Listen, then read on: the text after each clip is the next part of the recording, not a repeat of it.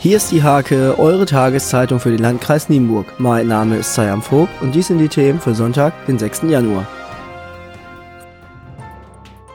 Viel zu trocken und viel zu warm. Der Rückblick von Manfred Kettel auf das Wetter im Jahr 2018 verwundert auf den ersten Blick sicherlich erst einmal niemanden. Doch der Experte für Pflanzenbau und Pflanzenschutz bei der Landwirtschaftskammer in Nienburg kann die gefühlten Erinnerungen durch belastbare Daten untermauern und kommt in der Summe auf das Ergebnis, die Niederschläge lagen in 2018 um 33 Prozent unter dem Soll und die Temperaturen um 1,6 Grad über dem Durchschnitt.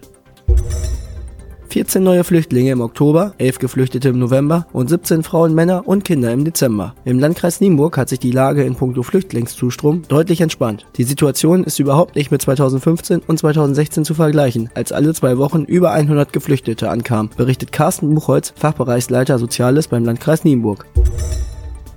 Jeder kennt diese Bilder. Eingehüllt in schwarzen Rauch hantieren Jugendliche und junge Männer mit verschmorten Kabeln, Computerbildschirmen und Fernsehern herum. Sie verbrennen die Kunststoffgehäuse, um an wertvolle Metallreste heranzukommen. Aus Nienburg landet kein Risikoschrott in Ghana, garantiert BAWN-Chef Arne Henrik Meyer.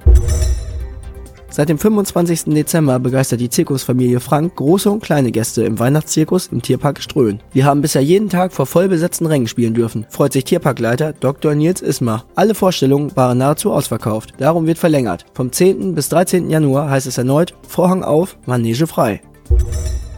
Als erstes haben wir das Jugendlandheim Wöpse per E-Mail vom 3. bis 31. Juli für 18 Kinder mit ihren Begleitungen aus Gummel geblockt, berichten Galina und Jens Frieling aus Hoyehagen. Beide sind sehr froh darüber, den Aufenthalt der Kinder in diesem Jahr fortführen zu dürfen. Frielings treten damit die Nachfolge von Renate Paul an, die den Tschernobyl-Austausch im Kirchenkreis Süke-Hoya 26 Jahre lang geleitet hat.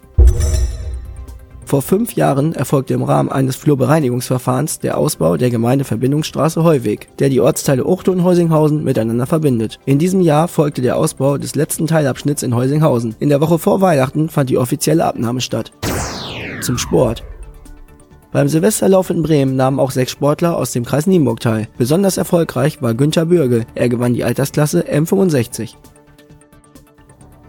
Diese und viele weitere Themen lest ihr in der Hake am Sonntag oder unter www.diehake.de.